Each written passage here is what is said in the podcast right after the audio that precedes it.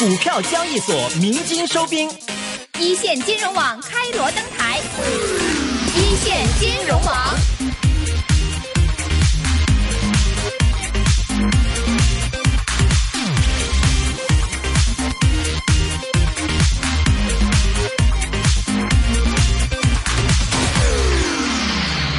好的，回到一线金融网，现在我们电话线上呢是已经接通了明远投资投资总监韩月峰，韩总，韩总你好。你好。哎，主持人好，大家好。嗯，韩总，现在我们看到呢，最近两会方面是渐渐的步入尾声了，在这段时间呢，看到 A 股表现状态比较平平啊。首先想问一下您了，现在在两会方面，您关注的焦点会有哪些？当中有没有哪些是符合您的期待的？呃。我觉得两会当中没有一些特别，呃，让股市特别敏感的东西。嗯哼。主要就是还是一些制度建设方面的。然后我觉得市场上可能最近比较关注的是，呃，海外的一个是美国加息的问题。嗯。然后国内呢，就是最近国内的房地产的情况相对比较好，是复苏的情况，呃，相对比较明显一些。嗯嗯哼，那其实您觉得说这个经济的复苏的话，会想的比较明显一点，指的是啊哪些行业或者说是服务业方面的复苏呢？还是说是制造业方面的一个复苏呢？呃，主要还是以房地产那个领域，是就是三四线城市的房地产销售相对比较好，然后以这个来拉动的。嗯哼，我们分两块来，我们先看一下美联储加息方面。呃，这周三、这周四，美联储议息结果就要出来了。但是感觉在这个加息前后，无论是美国的这个非农新增职位的数据也好，呃，或者是这个外界市场对他们这次加息的预期判断也好，基本上可以说是百分之百的一个加息的。但是在这样的情况之下，无论在美股方面、在港股方面，或者在内地市场方面，呃，好像并没有出现一个太大的一个负面反应啊。所以想问一下您了，现在我们在市场。上来对于加息这件事情的看待，是不是经历过去年的这个经历过之后，现在已经开始慢慢不同了？呃，它其实这个事情是美国加息背后呢，是和美国经济环境比较好有关系。是，呃，它并且这个比较好也不不仅只是美国的，它是全球性的。呃，欧洲的情况也比较好。然后呢，那个欧洲最近公布的经济数据也不错。然后 A 股就是国内的，呃，房地产的情况也比较好，所以它它其实是一个全球性的一个库存周期，呃，上来以后，然后叠加了美国的那个那个新经济在向好的这么一个背景，所以这个美国现在这个加息的预期虽然起来了，但是呃，目前对市场的打击好像并不是特别的大。就是大家考虑的是经济复苏，然后这个时候这个权重会多一些。那么货币紧缩带来了这个金融方面的紧缩，这个权数呢，好像最近会相对弱一些。对这个东西的考虑会相对弱一些。那您觉得说是个呃，这个首先我们看这个房地产方面的吧。房地产方面的话，现在三四线的话呢，就是在去库存，但是呃也是局限在比如说一些一线城市的可能一些周围的部署，这个呃有一些地皮的一些房地产呃公司的话可能会好一点。但是您觉得说，比如说像一些正儿八经的说是三线城市，或者说是离一线城市比较远的一些西部或者说是东北的一些城市的话，可能就并不是还说是不是说这个去库存的压力还是比较。大一点，呃，对，那些地方还是不行。嗯，中部会相对好一些。嗯，那些地方还是不行。对，那您觉得这样的话，呃，这个去库存的这个呃，今年的这个呃，怎么说战果吧？我们说战果的话，会好过去年更多一点嘛？就会对一些，比如说一些类似于像啊，投入到三四线城市的一些房地产公司，可能会更利好一点嘛？今年您觉得？呃，是这样的，但是后边呢，就是有有主要的变数，还是看政府的货币政策导向。因为，呃，如果是在去库存的过程里边，伴伴随着房价在上涨，也因为确实有一些中部城市确实房价有上涨的苗头。现在，如果是出现这样的情况，就可能就货币政策上，国内的货币政策会不会也开始收紧？如果收紧了以后。之后，对于这个房地产市场后边又是什么影响？这个就得观察了。现在来看的话，目前的情况呢是，目前的情况是向好的，并且政府呃，看起来也是在观察。政府的话，果这个嗯事情一一方面伴随着就是海外在加息，然后国内的这个，因因为其实这个这个房地产去库存背后呢，也和这个资本管制有一些关系。那这个管制了以后呢，这个钱出不去，然后呢，呃，有一部分就是又会到房子里面，就是国内的这些资金一部分又会到房子里面。呃，一线城市的房价比较高的情况下，有一些就流到三四线城市。嗯，那它和这个资本的流动有一些关系。是那资本流动的话，包括像今年的货币政策的话，其实可能还是积极的财政政策啊，货币政策还比较稳健一点。但事实上的话，可能跟去年的比去年来讲的话，会相对更保守一些，不会像去年那么大的一个，比如说这个减息降准啊这样的一个趋势哈。那今年的话。货币政策总体来看的话，像两会之后的话，您嗯怎么看这个今年的呃货币政策的主基调呢？一基本上是不是还是适度的宽松呢，还是说会比较偏紧一点？我我觉得会偏紧一些。然后，一方面呢，就是呃，外部有这个美元加息的压力；另外一方面呢，就是内部来看呢，现在呃呃，房地产又起来，就是可能会政府可能会担心又有这个，如果房地产价格起来的话呢，那可能就会担心这个资产泡沫这个问题。嗯哼，所以呃，我觉得会比较谨慎，应该不会特别的宽松。嗯，那对银行来讲的话，因为其实像今天我们看到，其实不少的内银股的这个股价的话，有一个呃不同的上升哈。那您觉得在呃这个内地来看的话呢，这个内地的这个呃内银呃这个内地的银行板块的话，像传统的板块的话，今年您觉得说是会是一个什么行情呢？呃，我觉得上半年呢，市场可能还是会，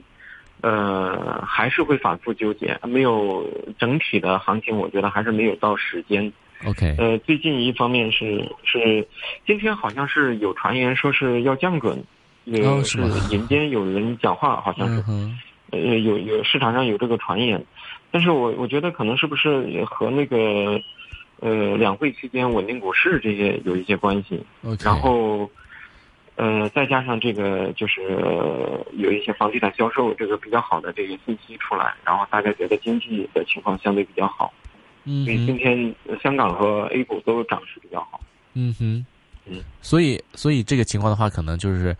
呃，适度的放松一点银根的话，嗯、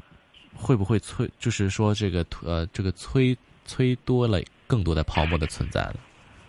对对所以我觉得呃应该很难做这个事嗯情，应该不不太可能继续去吹这个泡沫，尤其如果现在还在吹这个泡沫，呃，外部呢又在收紧，那么这个这个资产的压力将来会越来越大。嗯，所以我的感觉应该还是会偏紧一些。OK，呃，另外我们看，其实今年两会不断的在谈一个就是人工智能方面的这个话题哈。像今天的话呢，又有人出来讲了一下，那又催了在这个催了一些这个相关的概念股的一个一个上呃一个上涨。那其实我知道，其实蛮多的这个人工智能概念股的话，都是在创业板多一点嘛。那其实这段时间创业板啊、升的还可以哈。其实你怎么看这个人工智能？现在其实在整个中国内地的一个，因为其实大家觉得好像在美国那边的话，都是觉得说是还没有完全走到这个市场当中来去来来去这个市场化，但是中国内地的话，好像在炒这个概念炒的蛮多哈。但您怎么看？其实这到底在描绘一个什么蓝图，或者说是这相关的股份的话，还有这个炒作的空间吗？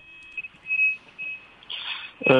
就如果说就这个人工智能这个领域来说呢，嗯长期肯定是有一个巨大的空间的一个领域。然后，真正的这个这个全球去拉动人工智能这这个呃领域的投资的，主要还是美国，并且嗯呃，现在炒人工智能，就它背后呢和美国的有类似的股票表现是有关系的。美国有一个公司叫英伟达，嗯。然后去年以来这个涨幅非常巨大，嗯。这它就是做人工智能的，嗯。所以它传递到国内的这个信号，因为国内没有那种最源头的东西，就是这个公司是做集成电路的，那么呃国内没有类似这样的公司，所以他们都是市场上是在寻找一些替代品，或者是和这个衍生出来的相关的东西，但是真正的这个源头的这个这个技术方面的东西，还是从美国衍生过来的。那么长期来说呢，这个其实国内现在呃，在这个通过自动化装备替代人工，就是在这个这个企业这个层面，通过机器或机器设备去替代人工这个领域做的东西，这些年从一零年以后就做的特别多，因为人工越来越贵。那么是之前的那个那个是就是这些自动化装备，它那个价格呢，随着这个产业化程度越来越高，它那个单价的那个成本越来越低，这个时候它替代人力的那个经济效益越来越高，所以说现在呃在自动化的东西去替代人工这个东西已经广泛的在使用，并且还在不断的去渗透。那么还有另外一个就是未来呢，在一个云计算、大数据的这个背景下，然后也会有越来越多的这个领域会出现一些通过计算机，然后来减少整个社会的这个人工劳动的这个环节。嗯这也是一个大的趋势。呃，那么在这个这里边呢，就是具体的一些细节的东西上，比如人工智能在一些领域的应用，比如那个，那么在这里边呢，就是比如在金融领域，在美国已经开始有这这这方面的东西，因为金融领域的投入产出比非常的高，所以呃就会出来像一些美国大的投行，他们在这上面做投入。国内呢，其实有一些金融机构也在做这个事情，呃，类似一些量化，呃。这样的交易实际上就是人工智能的雏形，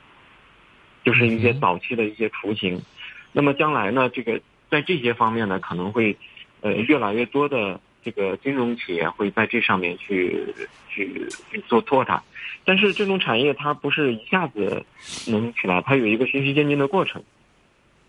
嗯哼，就是目前市场上真正的 A 股和港股这一类的标的呢，嗯，呃，就是真实的去做这样的标的还不是特别的多，是都在炒个概念多一点，是吧？对，概念多一些，嗯，就是真的好的公司是在美美国，是。所以说呢，这个干相关概念股的话，可能是炒一个即日先，或者就是当天可能炒一个高，那之后的话，可能也有一个沽空的压力存在，那也要小心这个其中的一些风险性的一个存在，是吧？对，要要去判断，要去推断它这个业务在做什么，是有真实的东西。嗯，因为呃，美国的像英伟达这些公司，他们的那个集成电路如果广泛的去制造的话呢，那它的成本不断下降。这样的话呢，对于这样的企业来说，盈利也是有广泛的去使用这种芯片，嗯，广泛的使用这种芯片的这个这个产业化的成熟度会慢慢的会提高。那去在这方面有动作的企业。慢慢的，他们会有这样的相关的产品推出来。这个我在去调研的时候也遇到过很多类似这样的。嗯嗯，是。其实这方面的话，我们也看到内地的有一些这个在人工智能方面之外呢，其实也有一些这个手机相关的一些模组供应商啊，其实在香港市场上市的也有不少。呃，大家关注也很多，比如说像这个七三二新力方面，我想单独这个请教一下韩总了。呃，记得您之前对这一块业务应该相对是比较看好的。呃，但是之前呢，新力方面，比如说像他们又出了一些事情，比如说借陷到了这个乐视的一些这个传闻里面，呃。说这个债转股的问题啦，或者说他们最近又出了这个引警，所以令到市场对这类企业的戒心好像又开始出来了。所以想问一问您对这方面的看法怎么样呢？我觉得关键还是看它的产品那个实际在市场的情况是什么样的。那么，比如像类似乐视这样的事情，一般这种东西都是一次性的。如果呃，他他们可能会做一些坏账剥离啊，这个都是一次性，只要是没有拖累到公司整体的运营，那么呃，这种东西都是短期的。关键还是看企业产品实际的竞争力是什么样的。嗯，那比如说像七三二新力方面，就您的了解，他们的这个竞争力实际情况怎么样呢？这个我没有看。OK，这个我没有看过。OK。那像港股市场上，我们看到最近比较火的，像瑞声科技呀、舜宇光学呀这一类的股份，其实呃最近表现也都比较好。包括说像一三五七美图这样的一些企业，到香港上市之后，没有盈利，但是还升得不错。对，而且这个香港市场可能不是很买账，但是进入这个呃深港通的一些名单之后嘛，看到内地资金对这种企业的信赖度或者认知度都蛮高的，所以想问一问您，像针对美图这样的，可能前期盈利我们看的不是很清楚、很透彻。了，但是可能因为在内地的这个市场上的应用比较广泛，所以大家对它的了解比较多，那么受到了这个追捧。所以像这类公司企业，您的看法呢？呃，我具体了，我是没有看过这个公司，但是我知道，类似这样的公司呢，都是当它是互联网公司。互联网公司的特点就是，呃，不是看初期呢，就是不是看盈利，是看它的这个用户基础和呃和和年龄度，就是它对用户的年龄度越高，然后用户的量越高，那么这一类的公司的估值水平就可以给的很高，因为。有足够的客户流量，有呃很稳定的客户基础，嗯，那么就这种这种类型的公司，那么赚钱只是它是一个早晚的问题，就是怎么去往在在它的客户平台去挖掘客户资源的问题。所以说，嗯，关键还是要看这些东西。我这但是这个股票本身我没研究。OK，所以就是说，在内地的一些这个市场看法，对于这类股份可能跟外资不大一样。外资可能要有你这个盈利基础啊，就是对这个内地的一些互联网企业的生存生态发展不是很了解，所以对这一类企业可能初期的话戒心会比较高一些。是的，是的。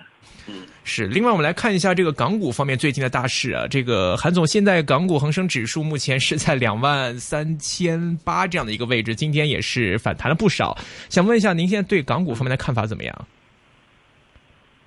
呃，我一方面呢，我是非常看好美股行情；另外一方面呢，就是，呃，港股呢是介于美股和 A 股中间的一个这样的市场。嗯哼，就是。呃，一定程度上，它受 A 股的影响，有时候比美股还要大一些。嗯，那么从这这一年以来呢，这个走势上呢，其实相对于 A 股来说，港股是强的，港股比 A 股要强，因为它已经临近了新高的这个位置。然后在这个时候呢，它出现回调呢，呃，背后呢，可能和这个 A 股也有一些关系。那么往后边看呢，我觉得可能到下半年。应该都会相对会比较好，呃，主要的原因还是因为那个那个美股整体都比较好，并且这是一个全球性的一个这种复苏的一个态势。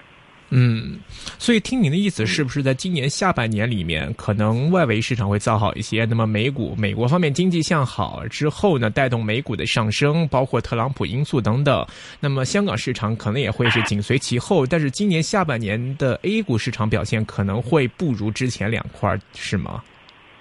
呃，不，A 股也会起来，嗯哼，也会起来，只是说，呃，相对来说，A 股会比港股会慢一些。嗯，港股会比美股要慢一些。OK，所以 A 股下在下半年造好的一个原因逻辑上，或者是整个趋势的根本原因上，您的看法是什么呢？也是和这个经济整体向好有关系，因为历史上也是这样的。如果是美股走一个牛市的话呢，A 股一般来说呢，它会有一个滞后，但是呢，它最终还是会起来的。嗯，就是最终只是说。多大级别和那个走多远的问题，呃呃，A 股会比呃美股市场会偏滞后一点，每次行情都会出，一般都会有这种情况。嗯，因为这一次美股起来背后呢，其实是因为那个经济基本面的因素，它它不是一个短期波动，它是一个趋势性的。那么这种趋势性的波动，它一定会传递到国内的。嗯。明白，那所以当中的这个板块选择上，您是看，比如说现在这个房地产方面没有摆上这个立法项目上，那可能房地产股会受到一些追捧，或者说这个去产能这个解呃供给侧改革方面，我们是看旧经济股多还是看新经济股多呢？您？我我们基本上是不看旧经济的，因为旧经济来说，他们只是一个库存周期；是新经济来说，它是它是一个那个本自身的这个经。它它是这个产业循环向上的周期，明白。好的，今天非常感谢韩总的分享，谢谢您。嗯，好的，拜拜。